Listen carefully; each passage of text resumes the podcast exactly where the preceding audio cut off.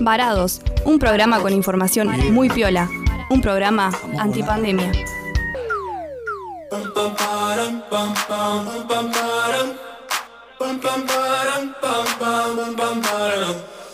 Oh my god, oh my god, these feelings just begun. I'm saying things I've never said, doing things I've never done. Oh my god, oh my god, when I see you, I should it right. But I'm frozen in motion, and my head tells me to stop, tells me to stop. Feeling feelings I feel about us. Try to fight it, but it's never enough. My heart is hurting, it's more than a crush. Cause I'm frozen in motion, and my head tells me to stop. But my heart goes.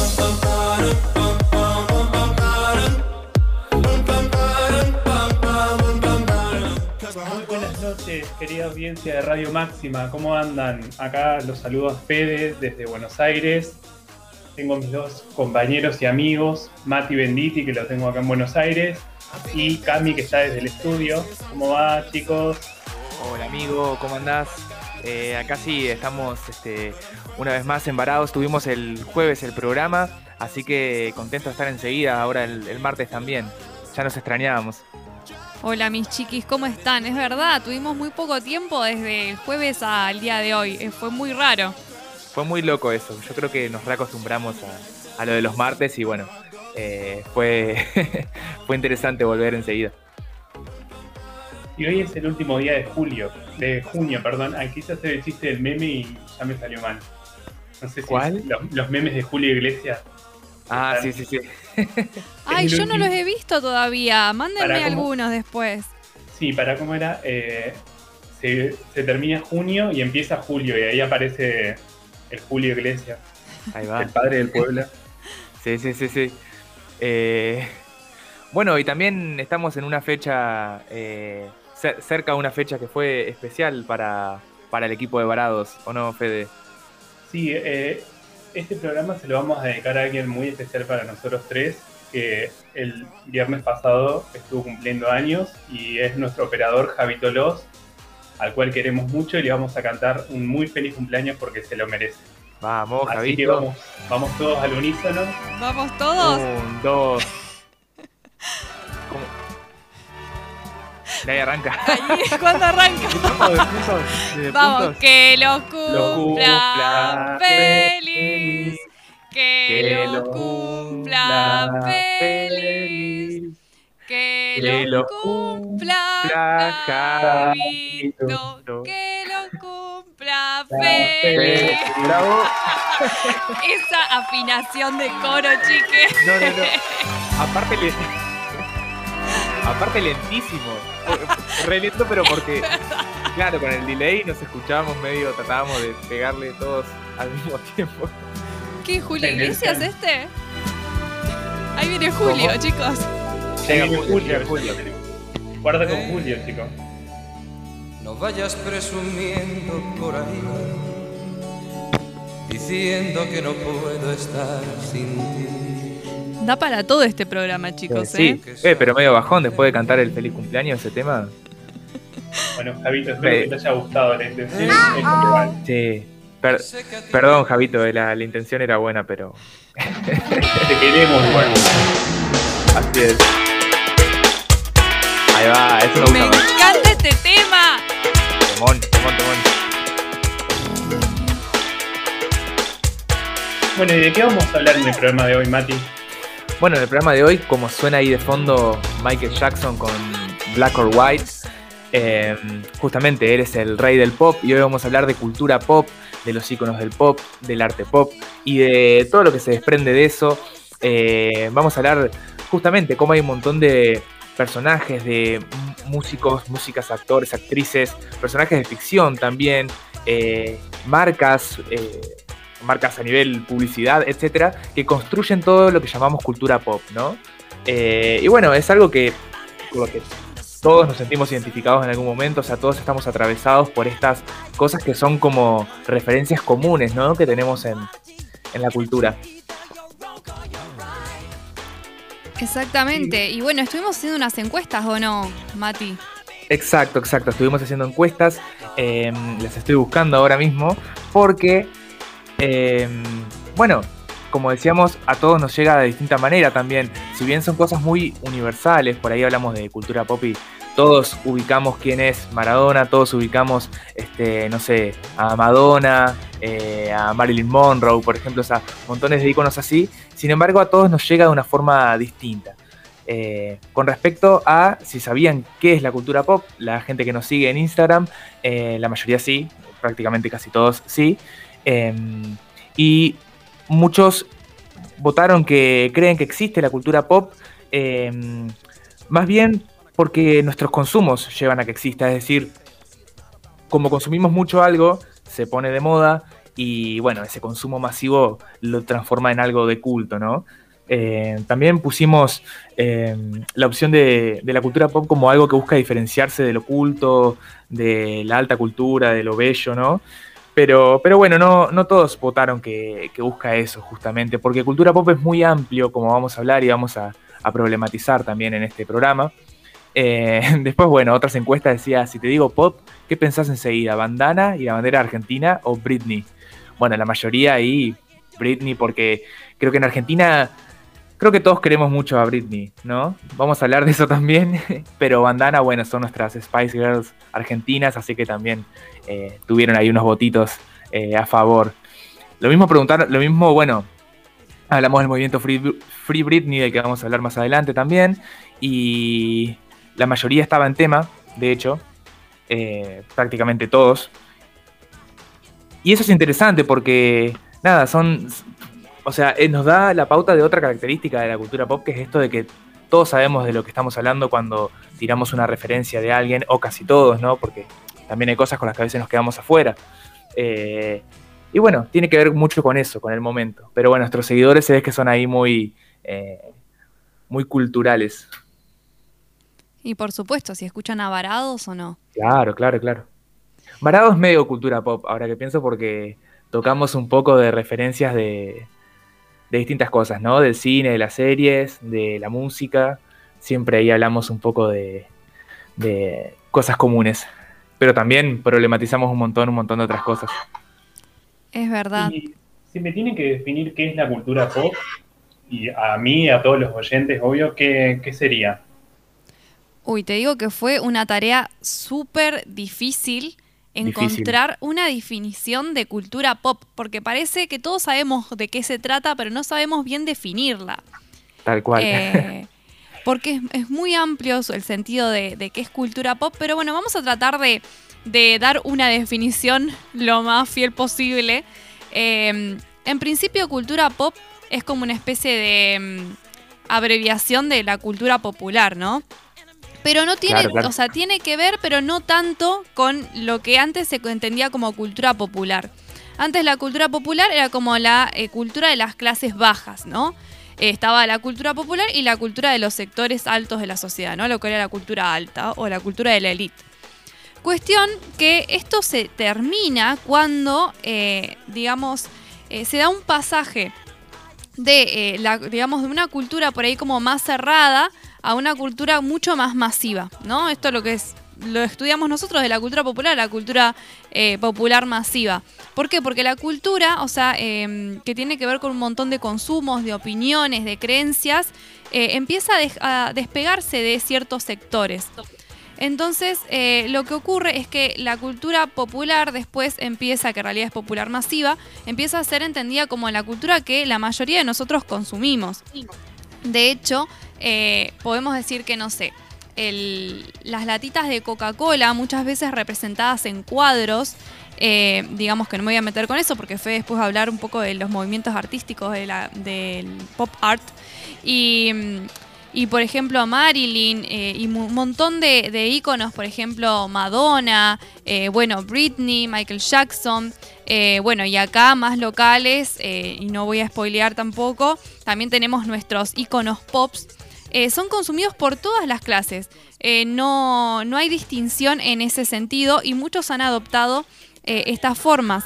Pero específicamente son como los jóvenes en los que más arraigo tiene la cultura popular, ¿no? La cultura masiva que tiene como eje a los medios de comunicación, ¿no? la cultura popular experimenta un estallido con el surgimiento de los medios de comunicación, porque, y voy a retomar, pensé que nunca iba a hablar de este autor eh, al aire, eh, pero a mí me gustó mucho eh, un estudio de Barbero sobre la, creación del folletín, que eran como estas novelas de entregas por los diarios, que fueron diseñadas justamente para un público súper amplio y que, digamos, empieza a consumirse justamente en esto, en masa.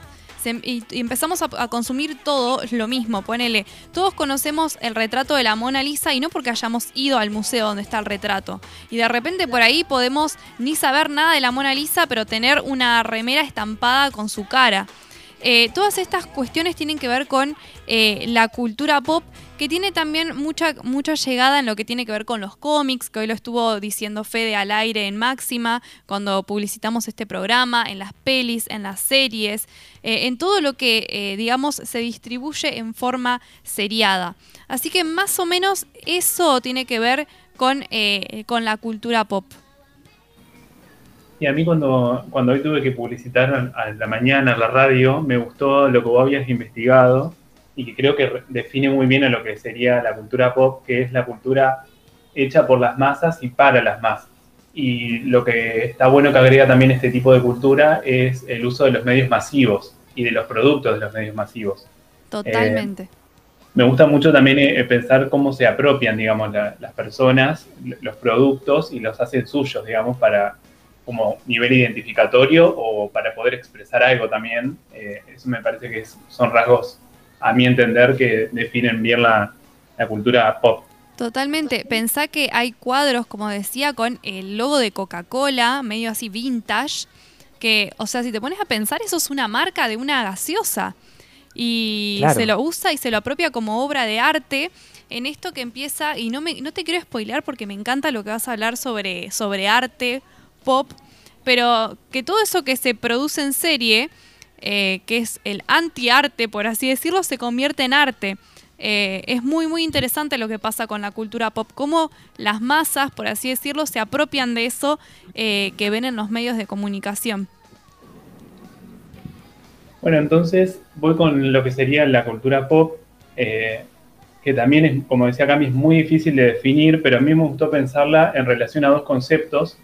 Uno es el concepto de kitsch, que quiere decir como fabricar barato, y otro es la corriente del pop art.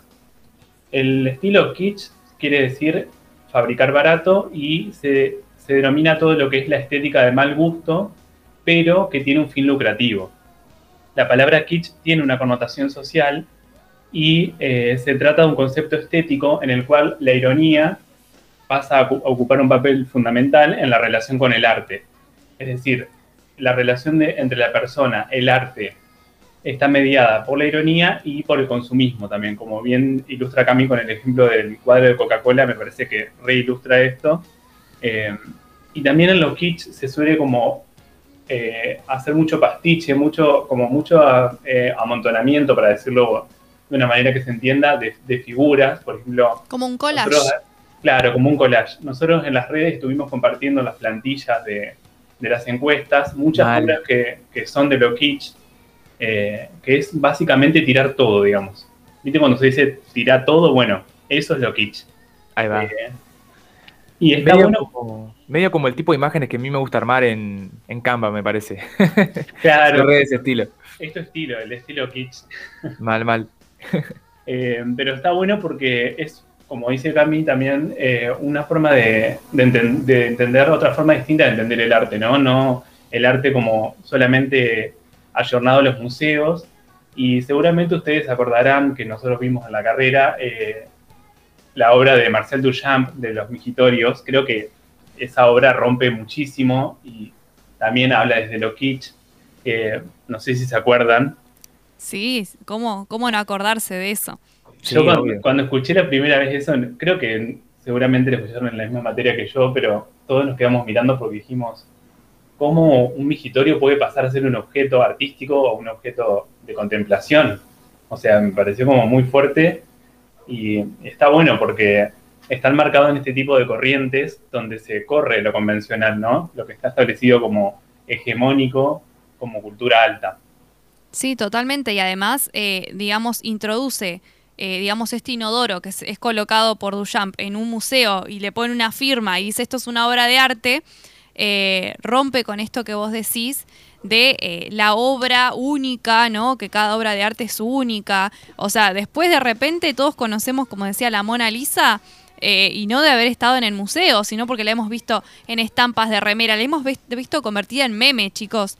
Claro, eh, hay, hay un millón de Mona Lisas. Claro, eso rompe totalmente. Duchamp fue un precursor en este sentido porque rompió con lo que se entendía como arte, esta pieza única, y puso un inodoro en un, en un museo y dijo, esto es arte es mucho eso, creo que a todo el mundo eh, en algún momento como que nos hizo ruido y eso creo que es un poco también la finalidad de, del arte, ¿no? Que te, que te mueva de alguna manera, sea como sea.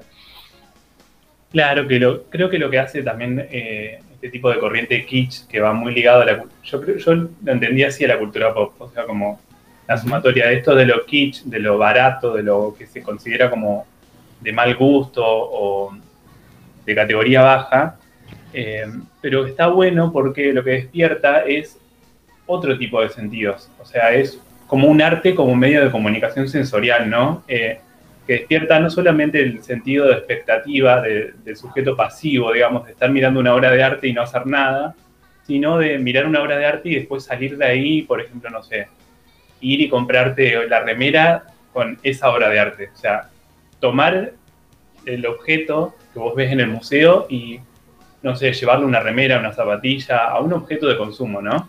Eh, y en este sentido también en Argentina tenemos la corriente del, Instituto de Itela, que surgió en los 60 y está enmarcado en lo que es el pop art.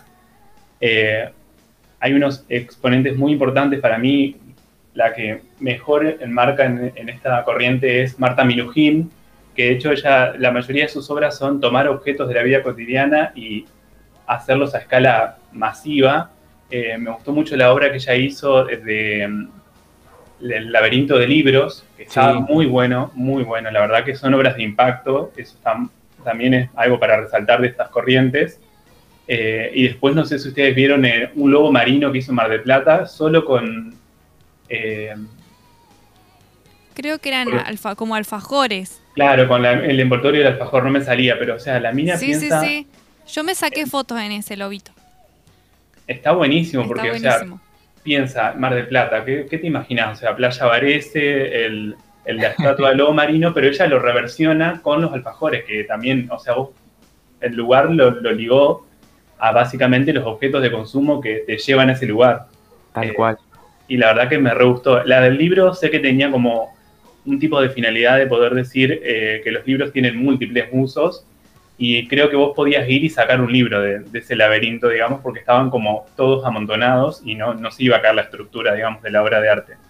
Em, pero está buena pensar ese, esta corriente de la cultura pop ligado a, los kitsch y al pop art como un arte que no va por el camino de, de lo contemplativo, de, de, la expectativa, sino que es un arte que te, te, suele sorprender, como ha pasado con estas obras, ¿no?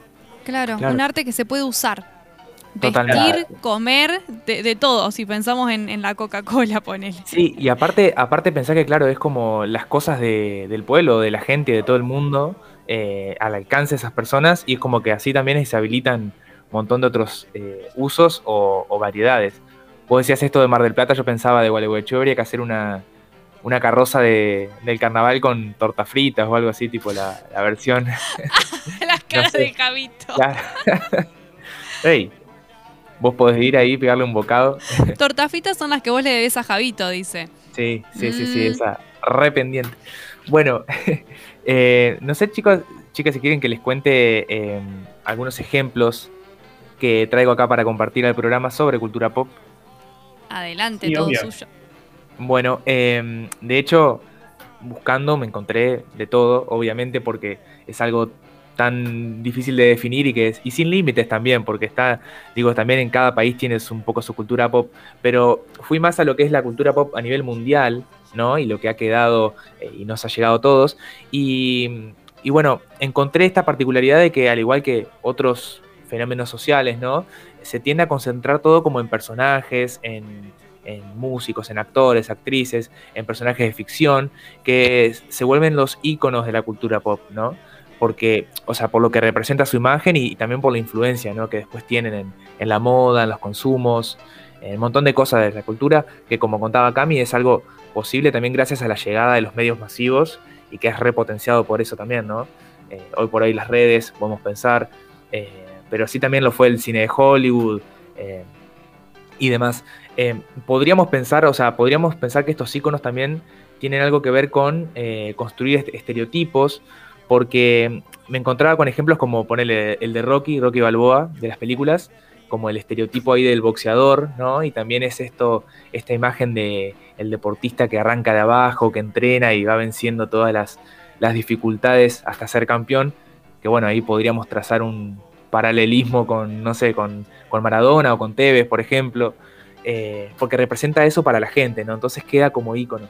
Después, bueno, también los que ubicamos todos como medio universal, onda eh, Albert Einstein como el científico genio, Sherlock Holmes como detective, eh, después el Che como la imagen del joven revolucionario.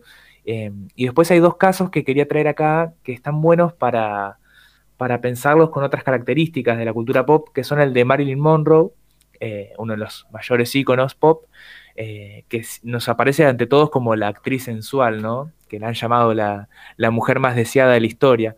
Y, también el caso de Frida Kahlo, que por hoy se la ve mucho, Em, representando esto de artista libre, de mujer eh, libre en su sexualidad, con su personalidad, libre de lo que digan de ella. Y bueno, las quería traer porque, por ejemplo, de Marilyn, estuve viendo que justamente esa imagen que tenemos todos de la actriz sensual, eh, deseada y demás, con la que todos nos identificamos, o sea, con la que todos la identificamos, eh, termina siendo un poco una reducción de su personaje o de su persona adaptada a las fantasías masculinas, ¿no? En base a, las, a los papeles que le daba la industria del cine, por ejemplo. Y con esto, em, un montón de personas, incluso yo me incluyo, no conocíamos eh, que ella, por ejemplo, luchó un montón por el tema de que las mujeres tengan un lugar digno en la industria del cine, denunció el acoso sexual en Hollywood, mucho tiempo antes del movimiento Me Too, por ejemplo. También fundó su propia productora porque estaba cansada de que le ofrecieran los papeles de rubia tonta, entre comillas, y quería otros papeles. Yo pensaba en el caso de Reese Witherspoon, que vos traías, Cami. Sí, totalmente. otra vez. Sí, sí, sí. Y bueno, y estamos pensando en los años 50, o sea, era otra realidad, claramente. Pero todas estas cosas que por ahí no, no conocemos de, su persona y todos la asociamos solamente con, eh, con ser una chica pin-up, como le llaman, que eran estas chicas de los 50, eh, estas rubias que aparecen muy, muy características de las imágenes de cultura pop. Si uno googlea cultura pop, aparece eso. Sí, el em, pelo platinado. Claro, los labios rojos. Incluso todos eh, nos acordamos por ahí la imagen de Marilyn eh, cuando se le vuela el, vestido blanco. Claro. Es más, creo que. a pensar en eso. Corte Marilyn se le llama a, esos, a ese tipo de vestidos. Claro, o sea, sí. O se la liga mucho también a, cuando le, cantó el feliz cumpleaños al presidente Kennedy, eh, que ella va con la torta y como que toda esa figura, y como dice Mati, se deja de lado su carrera artística, que hasta que ella no, no fallece, digamos, no se sabe, porque siempre se la, se la trató así mediáticamente, digamos. Claro, y por eso lo quería traer para justamente para ver cómo em, es como que cuando te haces icono pop, yo llegaba a la conclusión de que te transformás como en un objeto de consumo, por así decirlo, ¿no? Y quedan medio afuera todos los otros eh, significados o aportes, ¿no? Que podés eh, darle a las demás personas desde tu historia, desde tu obra, etc. Em, como que como que hace eso un poco la, industria cultural, no sé, me acuerdo de cuando hablábamos de eso, o en general, ¿no? La, la cultura pop. Es como que te súper reduce, si sos un icono pop, ¿no? A un par de características con las que todo el mundo te va a conocer y consumir y como que te queda, queda ahí, ¿no? Entonces, bueno, hay casos que también hacen mucho más ruido, ponele el Che Guevara convertido en remera con su cara ahí en esa foto muy, muy grosa que le sacaron en su momento, que es para que la compre alguien que le guste esa onda, por ejemplo, y queda afuera todo lo que es el Che y todo lo que puede significar, ¿no?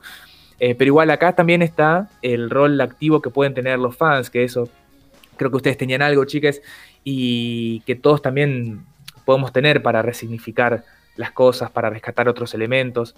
Em, y, por y relacionando un poco con estas dos cosas, eh, y con esto medio cierro la idea, está el caso de Frida Kahlo, que yo veía que, bueno, por un lado la vienen súper comercializando, y eso se dice que distorsionaría su esencia. Por ejemplo, leí en una nota que decía que se ha fetichizado la figura de Frida Kahlo y eso oscurece su trabajo, ¿no? Pero por otro lado también está que eh, los feminismos en los años 60 y 70 recuperan a Frida y le dan ese significado nuevo a, a lo que es su historia, ¿no? Como mujer libre, fuerte, eh, fuera de la norma en la sexualidad, eh, por cómo la vivió, y porque es una mujer ahí que se pinta a sí misma y no los hombres que pintaban a, las mujeres, ¿no? Pinta otras mujeres, pinta abortos, por ejemplo. Todo esto lo explicaba una crítica de arte, eh, Sandra Barba, y le da una valoración, ¿no? Entonces ahí ves cómo también nosotros podemos hacer cosas con, con la cultura pop. Escuchándote, Mati, eh, se me viene la figura también de Diana Spencer, de Lady D. Sí. Eh, que tuvo una. O sea, fue más, más que la esposa del, heredero del trono. Eh, ella. Yo miré la serie de Crown que está en Netflix y la verdad que está muy bien retratado el papel de ella. O sea, se la maltrató muchísimo a nivel psicológico, lo cual le llevó también problemas de salud a ella pero nunca se dejó de mostrar la, misión humanitaria que ella tuvo. Digamos que ella vivió hasta los 90 y acompañó muchísimo toda la, parte social de la corona, que no se, no se la veía la reina, por ejemplo, involucrada en esas cuestiones, pero sí ella eh, luchó mucho por los derechos de la comunidad LGTBIQ, eh, intervino muchísimo en, las comunidades de Argelia, de África, eh, tuvo mucho que ver con, con la cuestión del SIDA también, que en los 90 estaba aún considerado una la peste rosa. Ella hizo muchísimo por esas cuestiones. Eh, y también me lleva a pensar, por ejemplo, lo que pasa en nuestro país con los iconos pop, ¿no? Eh, no sé si ustedes consideran algún icono pop en nuestro país o algún icono de la cultura. como, como uno más que otros. Y viste que uno dice Argentina y como que suele tener dos o tres ahí bajo la manga que decís, estos definen a la cultura popular o la cultura eh, masiva del país, digamos. Bueno, para mí está bueno esto que decíamos que los que más, eh, los que más el resto del mundo, con los que más el resto del mundo nos ubica, por así decirlo, son, viste, Maradona, Messi ahora, eh, Evita, pero el caso de Evita debe ser un poco por, por la película, ¿no? Que hicieron o el musical también. Sí, en que está Madonna en esa ah, peli. Claro, sí, pequeño, detalle. Sí, la, reina del pop eh, interpretando A, la, a la ícona pop de, acá de Argentina. Claro, tal cual, porque acá también, sí, la, llegada para el pueblo de Evita es tremenda. Sí, y podemos agregar Gardel, si les parece. O sea, yo no estoy como muy familiarizada con Gardel, pero, viste, dicen, tipo Gardel, Maradona y Evita como los íconos de, de Argentina. Sí, sí, sí, Y justo hoy también estaba pensando, y, este cumpleaños de, o sería el cumpleaños de Doña Petrona, de Gandulfo, que es una de las mujeres que revolucionó el, ámbito gastronómico y, o sea, en mi opinión, yo la considero también una, una ícono de la cultura porque empezó a, a mover el ámbito doméstico fuera de la cocina, digamos. Eh, ella llevó la cocina al obras de teatro, eh, dio clases en otros ámbitos que no sean en el ámbito cerrado de la cocina. Empezó a tratar a las mujeres como economas, eso me parece que es un concepto clave en ella. Y también estuvo en toda la transformación de lo que era la cocina a leña a la cocina gas. O sea, algo que realmente en esa época en la que ella estuvo eh, fue como un boom. Pero si quieren les hablo un poco de Evita, ya que para mí también es una de las iconos de nuestro país. Y ustedes decían que hay una película hecha por, Madonna, sí. Eh, era Madonna y Antonio Banderas en el papel de, Juan Domingo Perón. Y en Argentina nosotros tenemos nuestra versión que da la casualidad que ambas películas son de 1996. Nosotros tenemos la versión argentina que es interpretada por Esther Goris y, y Víctor Laplace en el papel de Evita y Juan Domingo Perón. Una se estrenó antes, que es la versión de Estados Unidos, y la de Argentina se estrenó el 24 de octubre de 1996. Eh, me gusta tratar también a, Evita como una santa, pero esto no lo digo yo, sino que lo dice el escritor Tomás Eloy Martínez, quien escribió la novela en 1995 y habla mucho sobre la vida de la primera dama pero no solamente su acompañamiento a Perón, sino eh, su tarea humanitaria y social y el papel y el rol que le dio a las mujeres dentro de su tarea. Eh, yo cuando Mati decía em, cómo se deja de lado la figura, por ejemplo, de, de Marilyn Monroe, ¿no? Yo pensaba que Evita siempre se la trató, eh, o se la destrató, mejor dicho, como una mujer que venía del ámbito del espectáculo, como una actriz, y en esa época se solía ligar mucho esa idea a la prostitución, ¿no? A la, mujer prostituta. Eh, y a ella le costó mucho correrse de todo, de todo eso, ¿no? Creo que la figura de Evita también es importante porque se potencia gracias a lo que pensaban sus adversarios. Creo que tenían ese carácter tan fuerte eh, porque tenía muchísima gente en contra, no solamente dentro del gobierno de Perón, sino también eh, a nivel social, donde había una clase alta que era muy acomodada y, era mayoritaria, ¿no? Totalmente, totalmente. Y que, digo, era mayoritario el odio dentro de esa clase alta, pero cuando se habla de la mujer más amada y odiada de Argentina, no es en partes iguales, porque la gran mayoría del pueblo realmente amaba a Evita por lo que hizo. Eh, y sin embargo, sí, el ruido este que, generó para, para sobre todo para los sectores conservadores y, opositores, ¿no? Ahí está eso. Claro, y me, gustó pensar en la figura de ella, que por cuestiones de tiempo no voy a poder hablar de, del otro, eh, pero me gusta pensar en ella porque no es solo una figura que hizo a nivel social, sino que también, si lo ponemos en el ámbito de la cultura pop, su figura, bueno, llegó a que se hagan estas dos películas, una versión de Estados Unidos y una versión de Argentina. Eh, hay un restaurante que se llama Santa Evita, en el cual se sirven menús eh, como muy ayornados a la época peronista, o sea, muy menús populares. Eh, está buenísimo. Eh, después voy a subir el Instagram. Y también ahora actualmente se está grabando la, serie de Santa Evita, que va a ser encarnada por Natalia Oreiro y va a pertenecer a la, a la nueva... ¿Cómo es? ¿Plataforma? plataforma, no me sale la palabra a la nueva plataforma de streaming que es Star Más, donde se va a estar dando esa serie de sobre la vida de ella. O sea, me gusta pensar en su figura, cómo fue transformándose, porque también ha pasado ponerle por pines, por remeras, por banderas, por murales. Eh, pero la parte audiovisual tiene muchísima importancia. Eh, y a mí me gustó, para cerrar, una frase que ella dijo, que la dijo tres meses antes de, de su fallecimiento, el 26 de julio de 1952, el último discurso ya dijo, volveré y seré millones.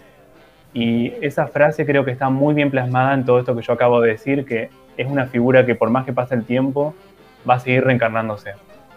Mal, claro, claro, ni hablar. O sí, totalmente. Es otra forma de verla esa, a esa frase, es cierto. Incluso, eh, si me permiten el comentario, me parece que eh, por ahí todo el, peronismo eh, se convirtió medio en una cultura pop, o sea, como que incluso hubo un acercamiento muy grande del partido de este político con las estrellas de cine.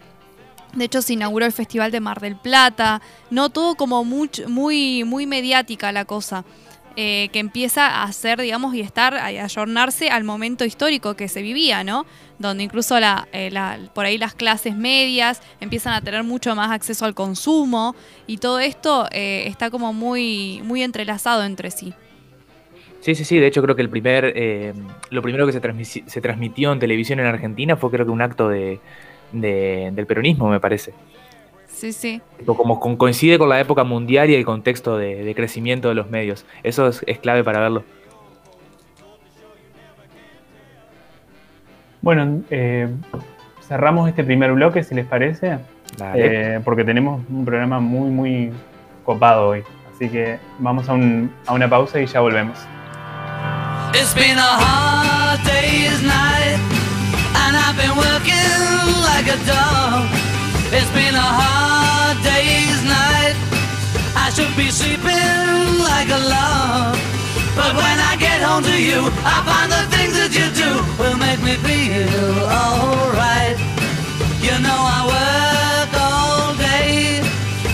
to get your money to buy a thing. conducido por tres estudiantes de comunicación. Un programa con información viola, interesante y de calidad. Un programa antipandemia. antipandemia.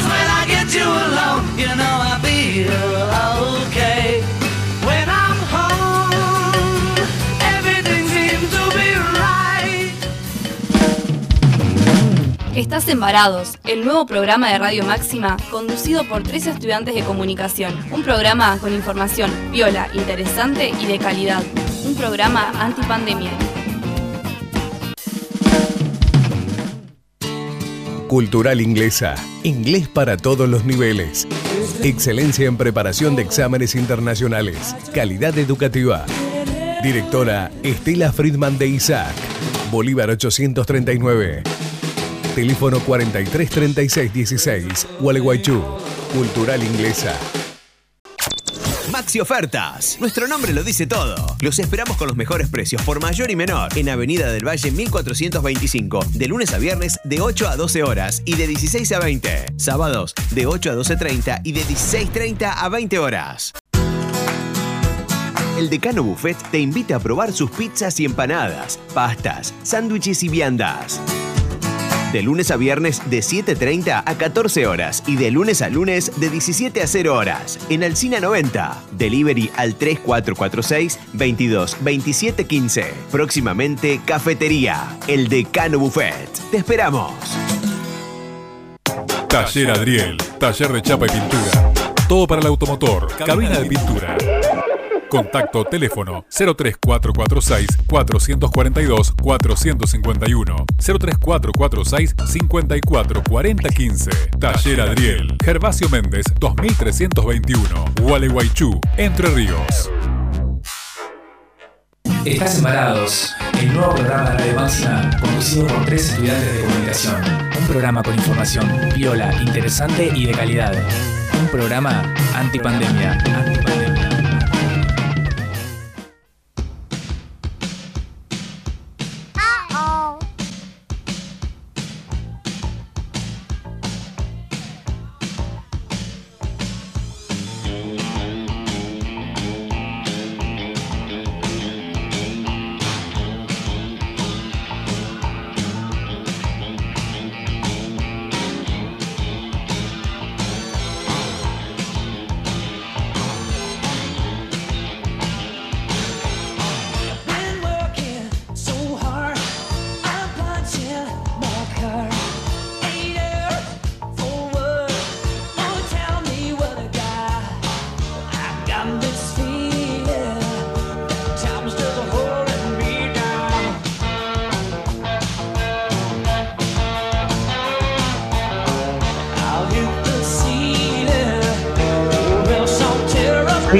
Más varados, hablando de cultura pop, arte pop y los íconos del pop que también nos han llegado a todos. Estuvimos hablando del caso de Argentina y del caso de los íconos de todo el mundo, que de una forma u otra, en, de mil maneras, nos han llegado. En este caso, bueno, suena de fondo Footloose de Kenny Loggins, de la película Footloose, también eh, algo de la cultura pop de los 80. Estamos bastante ochentosos, creo que, con la música que, que pusimos para este programa. Pero, pero bueno, es que es una década también muy, muy clave, creo yo, para la cultura pop. Pero bueno, eh, en este bloque les queremos traer una entrevista que ya lo tenemos en línea, me parece, nuestro entrevistado, que es eh, Diego Abu Arab, es artista plástico, dibujante, muralista, eh, y lo tenemos al aire. Hola Diego, ¿cómo estás? Hola, ¿cómo les va? Espero me escuchen bien porque hay algunas, algunos cortecitos.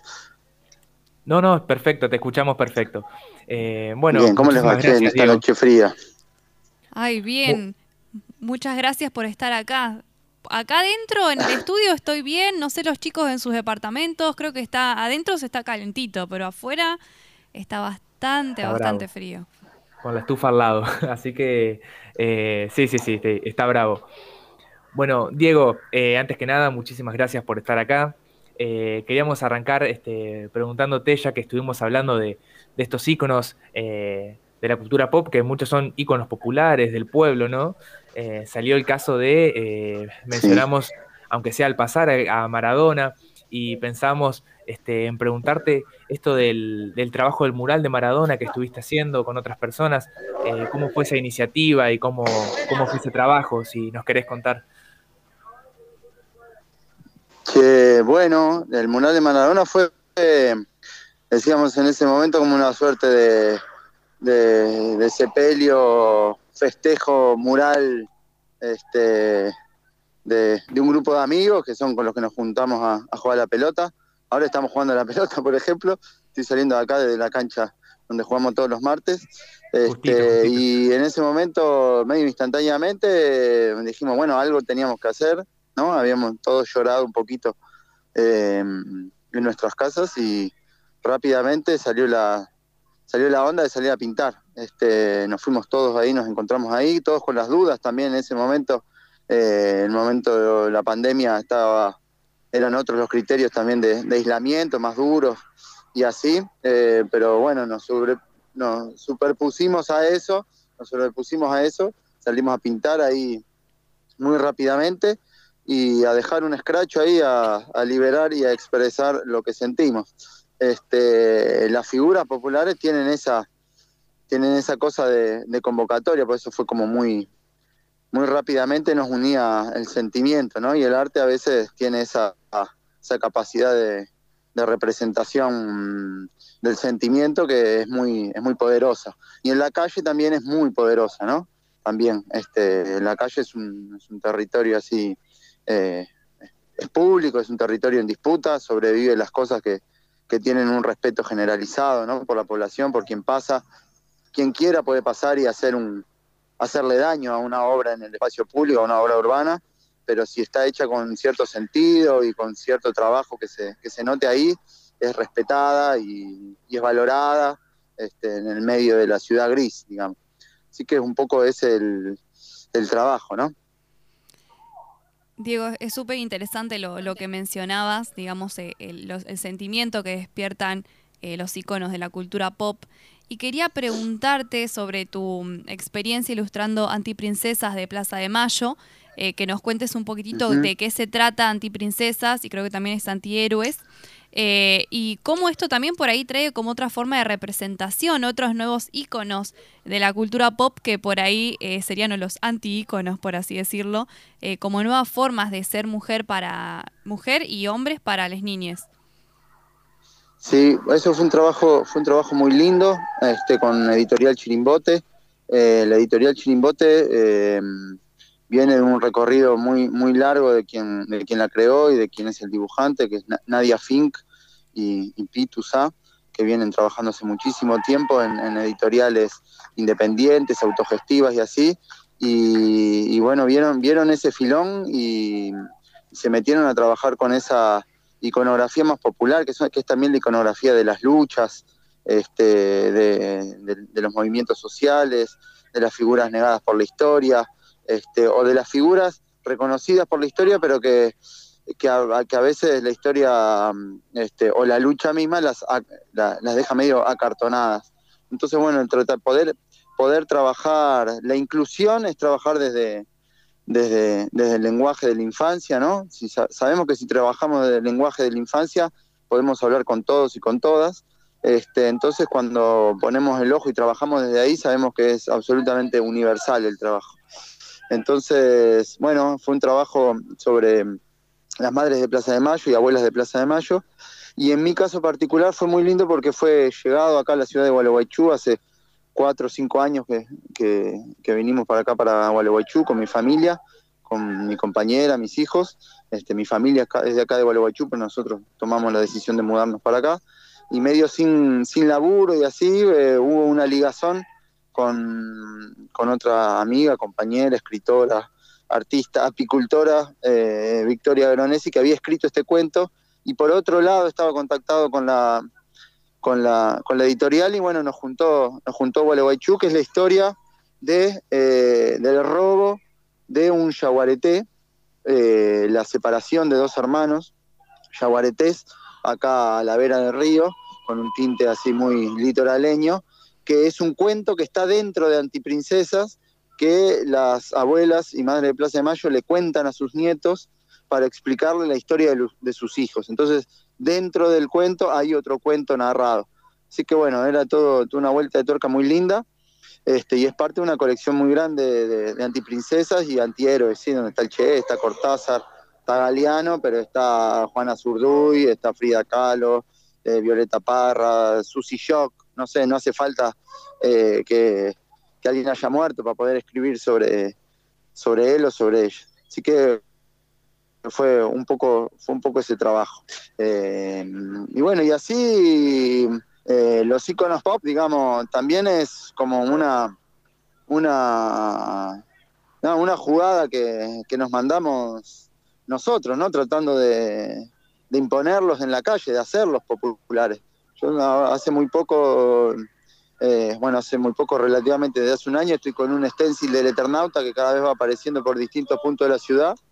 Este, y es, un, es una figura que está hace años dando vueltas en la, en la cultura argentina y que cada vez va cobrando otra dimensión, ¿no? Siempre resguardando como su, su carácter este, cultural, lo que deja artísticamente, culturalmente, como marca más allá de, de posiciones políticas y qué sé yo, trasciende a través de la cultura. Bueno, así que ahí va el Eternauta aislado en su traje, en una nevada mortal, dando vueltas por Gualeguaychú y así. Este, eh, bueno, eso es un poco el, trabajo así más eh, eh, sobre algunas figuras acá en Gualeguaychú. Diego, ¿cómo estás? Te saluda Fede. Eh, yo te quería preguntar básicamente qué es para vos el, muralismo y el arte en general, la cultura, y que también he visto varios trabajos tuyos que veo que tienen una impronta de trabajo social muy importante eh, sobre la cuestión medioambiental y que está muy ligada a nuestra ciudad también. Mirá, eh, mi, formación, en primer lugar, yo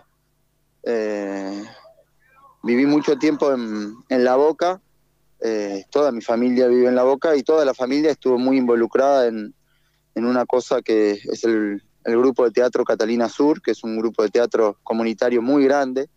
Nosotros nos criamos ahí en ensayos calle- callejeros de 100 personas, 150 personas, en obras creadas este, con el sentir del barrio, trabajando como la, historia del barrio, de la boca, de la inmigración, de, de- de ese, de ese teatro que no es, no es- no es de sala, sino de plaza, de calle, a veces de manifestación. Entonces, bueno, toda esa impronta eh, me da vuelta, eh, me formó artísticamente, muy naturalmente. Y después, eh, mi- mis estudios pasaron por, primero, la ciencia política, y después de, de eso la licenciatura en artes visuales. Entonces mi formación lo que intenta hacer es mezclar esas dos dimensiones, la política y el arte. Eh, el trabajo comunitario viene de la mano de, de- y el arte comunitario viene de la mano también del trabajo y de la militancia, de la militancia social, de la militancia política, territorial, comunitaria, este, la militancia sindical que en algún momento tuve, siempre me las arreglé para, para, para no trabajar de artista, sino de tener un trabajo y a eso agregarle el lenguaje artístico para poder resolver distintas, distintas situaciones, herramientas, cómo puede aportar el arte en esas, en esas instancias, en las instancias de organización, de organización también social y así.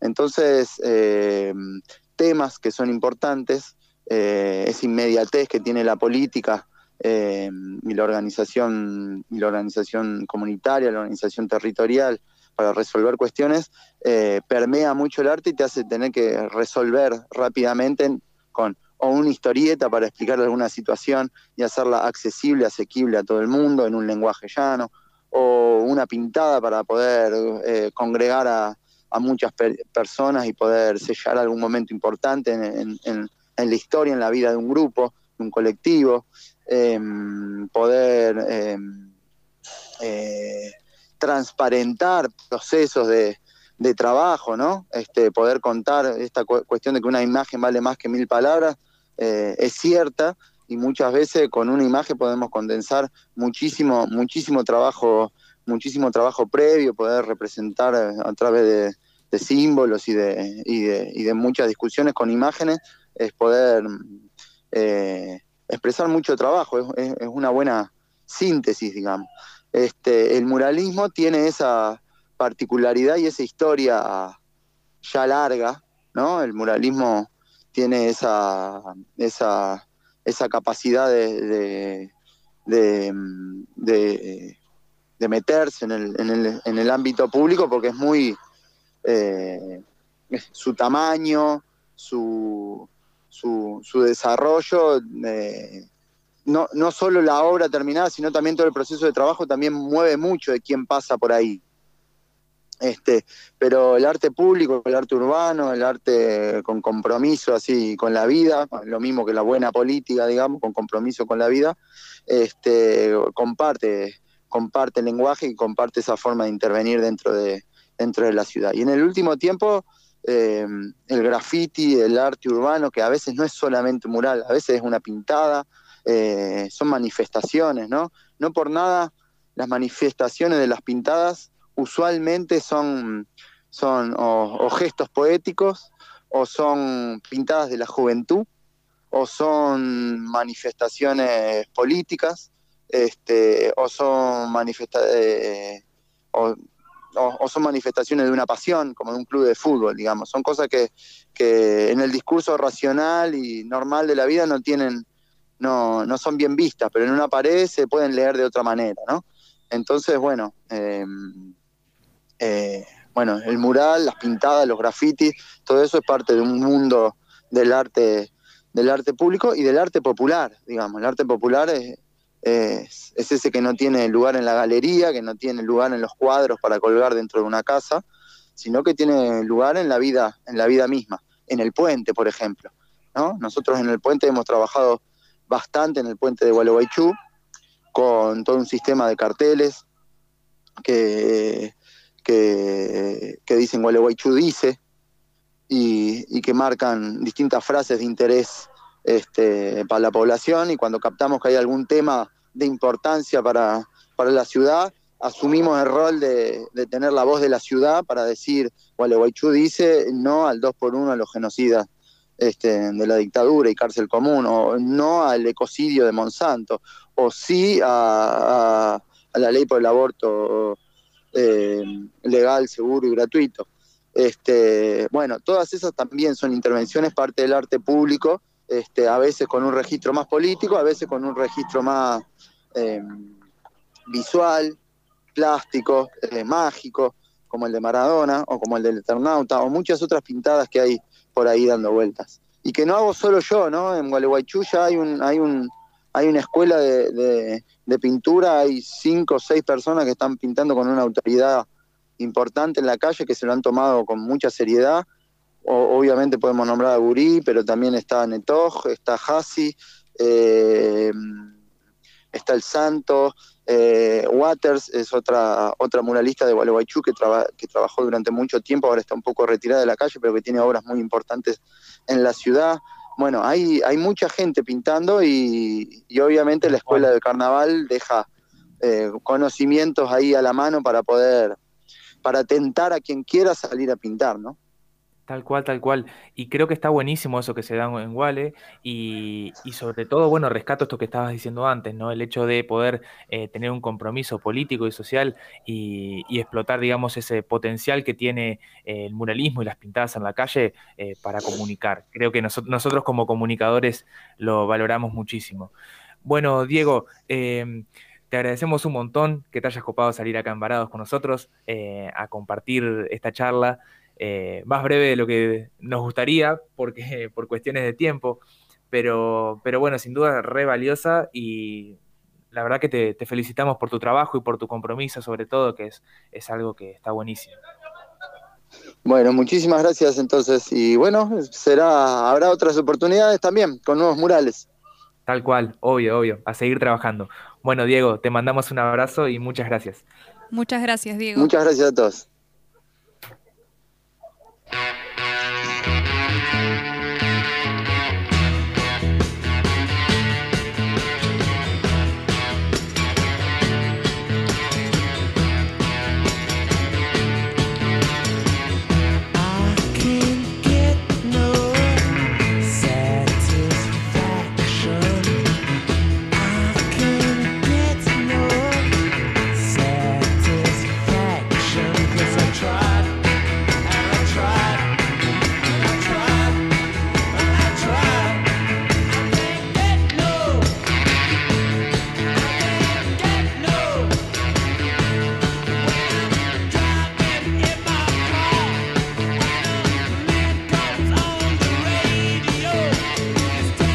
Pero nunca quietos. Cultura y comunicación en movimiento. Estás en Varados, el nuevo programa de Radio Máxima conducido por tres estudiantes de comunicación. Un programa con información viola, interesante y de calidad. Un programa antipandemia. Cultural Inglesa. Inglés para todos los niveles. Excelencia en preparación de exámenes internacionales. Calidad educativa. Directora Estela Friedman de Isaac. Bolívar 839. Teléfono 433616. Gualeguaychú. Cultural Inglesa. Maxi Ofertas. Nuestro nombre lo dice todo. Los esperamos con los mejores precios por mayor y menor en Avenida del Valle 1425, de lunes a viernes de 8 a 12 horas y de 16 a 20. Sábados de 8 a 12.30 y de 16.30 a 20 horas. El Decano Buffet te invita a probar sus pizzas y empanadas, pastas, sándwiches y viandas. De lunes a viernes de 7.30 a 14 horas y de lunes a lunes de 17 a 0 horas. En Alcina 90. Delivery al 3446 22 27 15. Próximamente Cafetería. El Decano Buffet. Te esperamos. Taller Adriel, taller de chapa y pintura. Todo para el automotor, cabina de pintura. Contacto teléfono 03446 442 451 03446 544015 Taller Adriel Gervasio Méndez 2321 Gualeguaychú Entre Ríos Estás embarados, el nuevo programa de Máxima conducido por tres estudiantes de comunicación. Un programa con información viola, interesante y de calidad. Un programa antipandemia. antipandemia.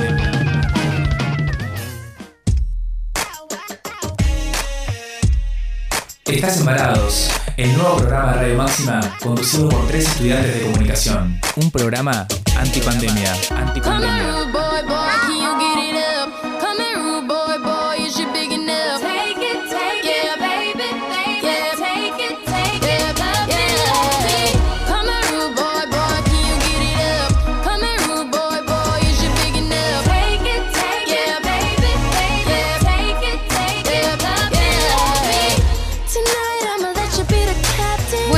El tercer bloque de Varados con Root Boy de Rihanna, que también representa como la cultura pop. Y vamos a meterle quinta a este bloque porque vamos a hablar sobre eh, dos movimientos que han surgido en las redes sociales a raíz de todo esto, lo que es la globalización, ¿no? Donde nos llega a todos lo que pasa en todas partes. Y bueno, uno tiene que ver con el movimiento que se llama Free Britney y hay otro que surgió hace muy poquito, que es el Free Paulo. Eh, chicos, ustedes estuvieron investigando también sobre esto, ¿no? No. Ah. No hice la tarea, Mati. Este es un meme. ¿Cómo, Mati? No, no, no. Creo que Fede hizo, hizo más la tarea que yo en este caso. Creo que está más al tanto que yo. Yo socialicé la, la información para, para todo eso. Para todo eso. Tal Eh, cual. Bueno, básicamente si quieren... eh, bueno, Cami, si querés, eh, te tiro ahí el dato de a la audiencia, a la gente que nos está escuchando en este momento. Sí. Eh, del caso de Free Britney, nuestros seguidores en las redes, todos estaban al tanto de qué es lo que pasó, eh, pero quizás a- algunos no. Britney Spears, la cantante estrella pop de fines de los dos- 90, de los 2000, este, ella tuvo un, un quiebre, digamos, este, en su salud eh, mental, un momento, digamos, muy fuerte, eh, en don- a partir del cual ella empezó a estar bajo la tutela legal de su padre, entonces eh, perdió, digamos, su, su poder para poder tomar decisiones en casi cualquier aspecto de su vida, ¿no? En su control sobre sus, sus ingresos, sobre sus derechos a nivel musical. Y bueno, va- pasó a estar bajo, bajo la custodia de, de su padre ¿no? y de un abogado para manejar todo este enorme patrimonio. Eh, si bien ella, eh, bueno, no solamente pasa por el tema de los bienes, sino que también no puede elegir, por ejemplo, a qué personas vea, eh, ni, ni cuándo, por ejemplo, ver a sus hijos, eh, por ejemplo, manejar un auto tampoco es algo que puede hacer. Y sin embargo, así todo, ella lleva aún así eh, grabando discos, haciendo shows y hasta fue jurado en un reality, o sea que no ahí está la pregunta de qué tan incapacitada está realmente para tomar decisiones. Eh, entonces, bueno, es, eh, hay una, una paradoja curiosa, acá está este dato, de que mm, es considerada, un- al ser, ser considerada una menor de edad eterna, como lo eran las mujeres hace un siglo, ¿no? Y al mismo tiempo estar generando millones y millones de dólares. O sea, claramente hay alguien ahí que se, que se beneficia de eso. Y también está el tema de eh, que a muchos hombres, artistas o, famosos, que han pasado por, por momentos así de, quiebres, eh, o, de, momentos, digamos, eh, donde su salud mental estaba muy afectada, no les, no les hicieron lo mismo, sin embargo. Exactamente, bueno, eso tiene justamente como una lectura, por así decirlo, media como feminista, en el sentido este de que, eh, bueno, Britney en el 2008 fue cuando empezó a tener tutela eh, jurídica de su padre, fue cuando eh, apareció pelada en un momento, que se peló, y después cuando rompió el auto de un paparazzi con un paraguas, eh, que bueno, al paparazzi le, sirvió que le rompiera el, digamos, el auto porque sacó unas fotos increíbles que, ven- que vendió a mucha guita seguramente. Y que obviamente, digamos, terminaron con la imagen de Britney, que era una imagen, digamos, de cómo es la princesa del pop. Eh, justamente toda esta idea de princesa, ¿no? De, de niña católica, buena, viste que era sensual, pero no tanto, era como, como linda. Eh, como que fueron, se rompió con, con todas estas escenas, digamos, que le puede pasar a cualquier ser humano. De hecho, o sea, lo que tienen que lidiar los famosos, que el- todo el tiempo los estén acosando y ahí los fotógrafos y, lo- y- todos, eh, como que a cualquiera creo que les llevaría un colapso. Pero esta cuestión está buena lo que dice Mati, que Fede, yo te voy a invitar también a que debatas con nosotros, eh, de que es declarada como que no puede eh, hacer uso mm, de su patrimonio y de que no está capacitada para ciertas cosas, ah, pero para seguir ganando millones, sí, parece. Entonces ahí está como esa contradicción y que los fans empiezan a pedir justamente eh, este de Free Britney, tipo liberan a Britney eh, de este tutelaje que incluso hace poco hizo como una especie de, de declaración de que ella quiere sacarse el DIU que tiene como método anticonceptivo porque quiere tener hijos y no puede porque no puede tomar esa decisión porque legalmente eso lo tiene que decidir su padre. O sea, no puede decidir ni siquiera por su propio cuerpo. Es esto que, que decíamos antes, eh, al igual que las mujeres hace 100 años, eh, figura como incapaz de derecho, digamos, como una menor de edad o como alguien que no, no puede tomar decisiones. En todo sentido. Aparte está bueno pensar en esta cuestión de género y ligado a la salud mental, ¿no? Eh, Sí. Cómo se suele como acusar a las mujeres de tener el- la problemática de la salud mental más que a los hombres. De hecho, por ejemplo, eh, Justin Bieber ha hecho lo mismo o peor que Britney Spears y los medios no han tomado eso, o actores como, eh, ahora se me van los nombres, pero... Jude eh, Law. Claro, Jude Law, o el que ahora está saliendo con Jennifer López, que también es icono pop. no sé. Yo, No pienso en, yo pienso en Charlie García, por ejemplo, acá. Que Claro, también ha hecho eh, Chano, locuras. el cantante de Tambiónica. Sí, y nadie Varios. los puso bajo tutela legal De de, su sus madres o sus padres. Totalmente, totalmente.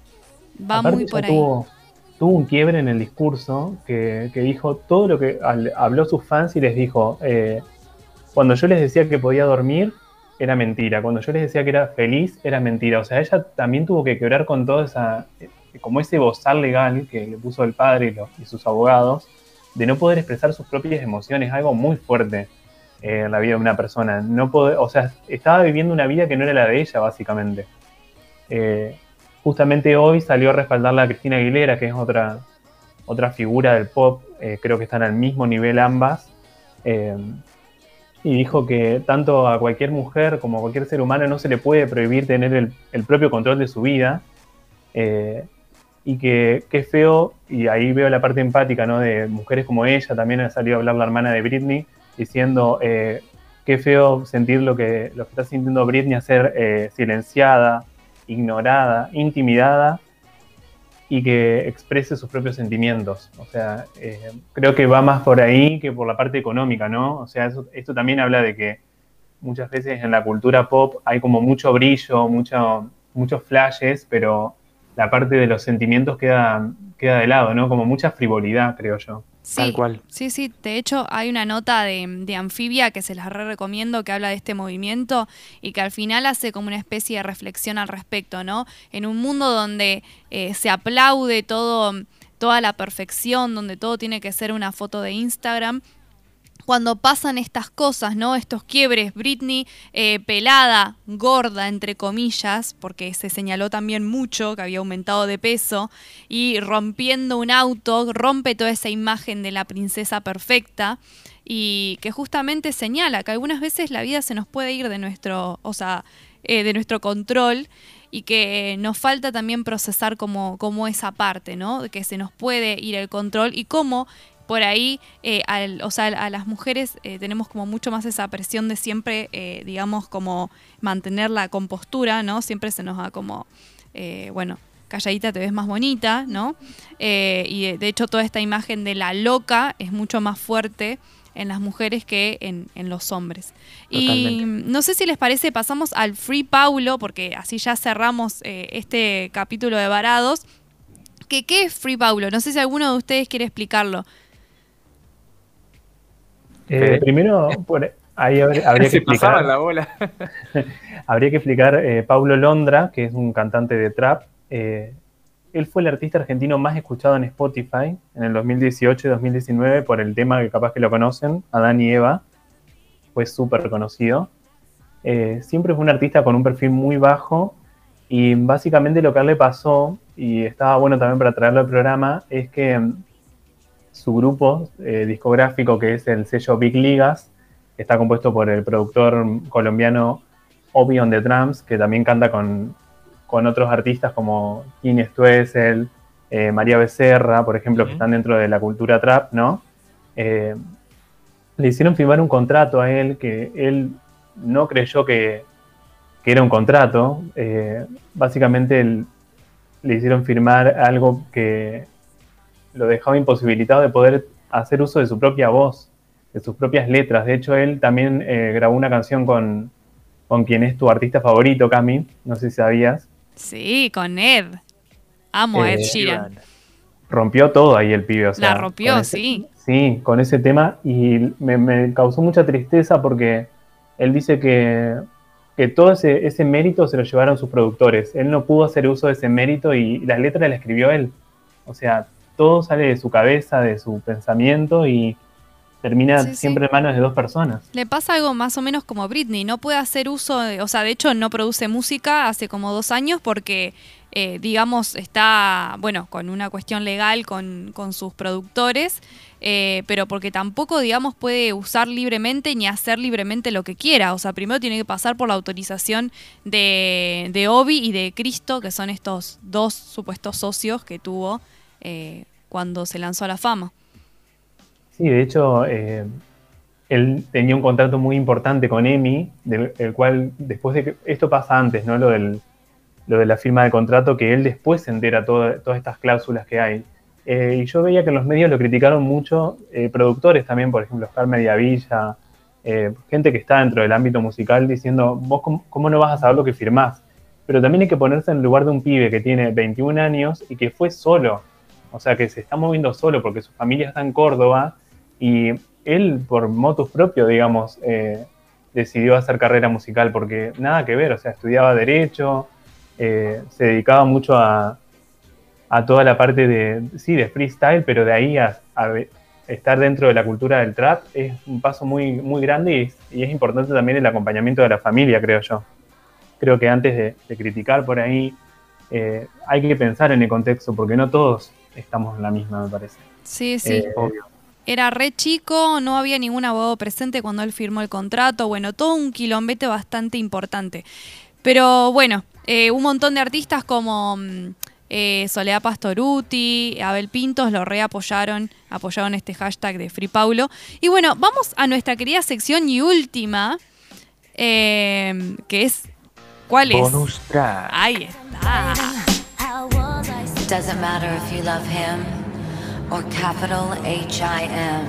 M, M, M, M. Está- está- es- Estás embarados. El nuevo programa de Radio Máxima, conducido por tres estudiantes de comunicación. Un programa con información viola, interesante y de calidad. Un programa antipandemia. Antipandemia. My mama told me when I. Bueno, y estamos en esta sección de bonus track con eh, escuchando con a la hermosa y gigante Lady Gaga con Born This Way. ¿Y por qué elegimos esta canción para terminar con nuestro último programa de- del mes de junio? Porque estamos en el mes del orgullo y Lady Gaga en esta canción dice que ella nació de esta forma y que Dios la hizo de esta forma, ¿no? Es como una especie de himno eh, a, la diversidad, de hecho fue apropiado por, por el colectivo LGTBQ y más eh, para, digamos, por, por la letra que tiene esta canción. Y justamente este bonus track está orientado a el mes del orgullo y no vamos a, digamos, recomendarles cuestiones relacionadas con la cultura pop, aunque seguramente forman parte de ella. Eh, así que bueno, no sé chicos, ¿quién quiere empezar con su recomendación? Bueno, yo en sí tengo, tenía pensado traer una, una recomendación en realidad autorreferencial por ahí para la gente que nos escucha. En este caso no es de la cultura pop, sino que es este, pero al- algo que, que me llegó mucho a mí, que fue la entrevista que le hicimos a, a Manuela González, la encargada del área de, área de género y diversidad en Gualeguaychú, y que la tenemos subida en Spotify eh, completa. eh, figura en- como un anexo, digamos, del programa 20, es que hablamos sobre infancias, infancias libres. eh, y bueno, si nos buscan en Spotify la pueden encontrar ahí.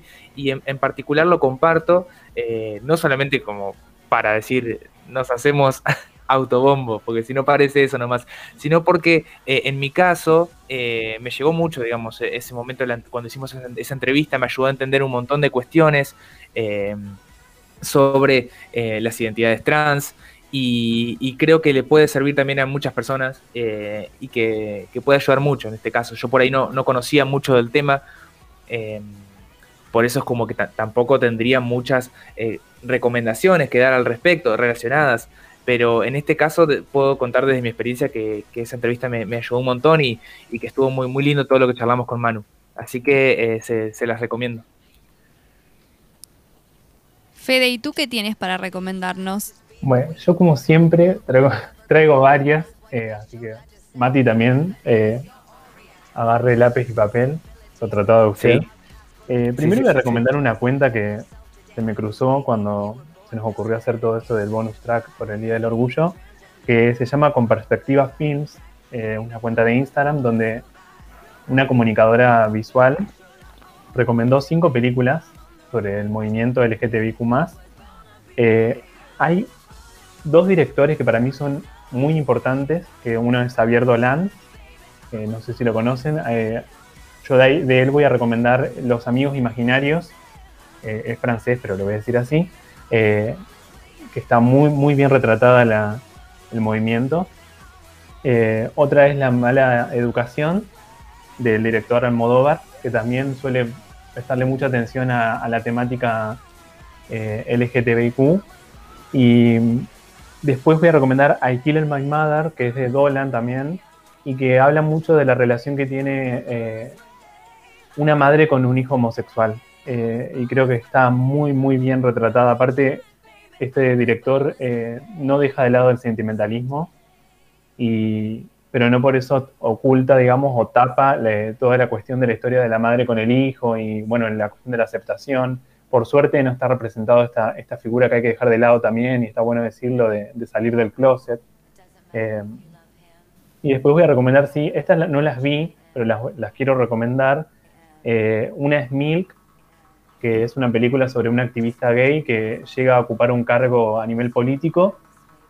Eh, y otra es una argentina que es XXI, que habla sobre la transición de género de, de un chico a chica. Y la verdad que eso también me lleva a decir, y con esto cierro, eh, ¿dónde está Tehuel? Perfecto. Sí, totalmente. ¿Dónde está Tehuel? Eh, eco de eso. queremos preguntarnos eso, que todavía no hay respuestas acerca de su paradero.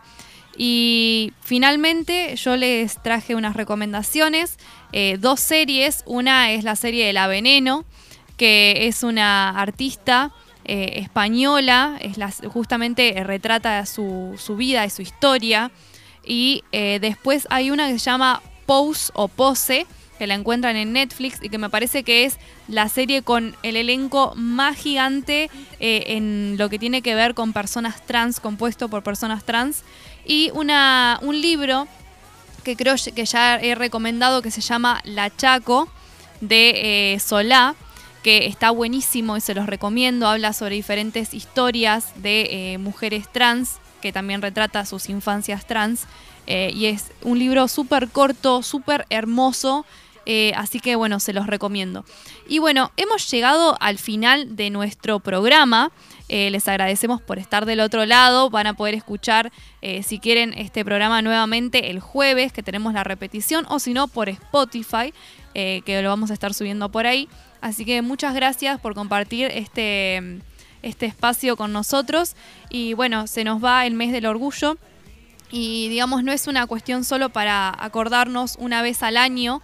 eh, y además hay una canción que creo que la, que la pasamos, que es de Taylor Swift, que dice Calm Down. eh, que digamos, la vergüenza nunca hizo a nadie menos gay o menos trans o medios travestis. eh, así que, digamos, con orgullo.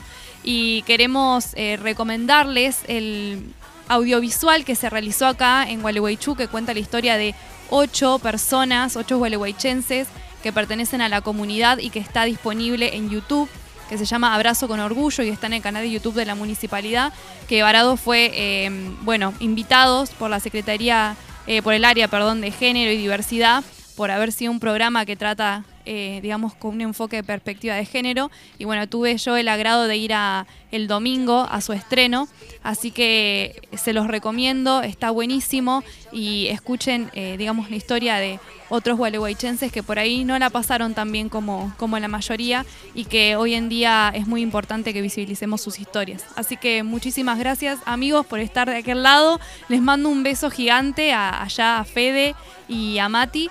Y Javito, vos gracias nuevamente por bancarnos. Y nos vamos con una canción eh, de Taylor Swift que se llama Shake It Off.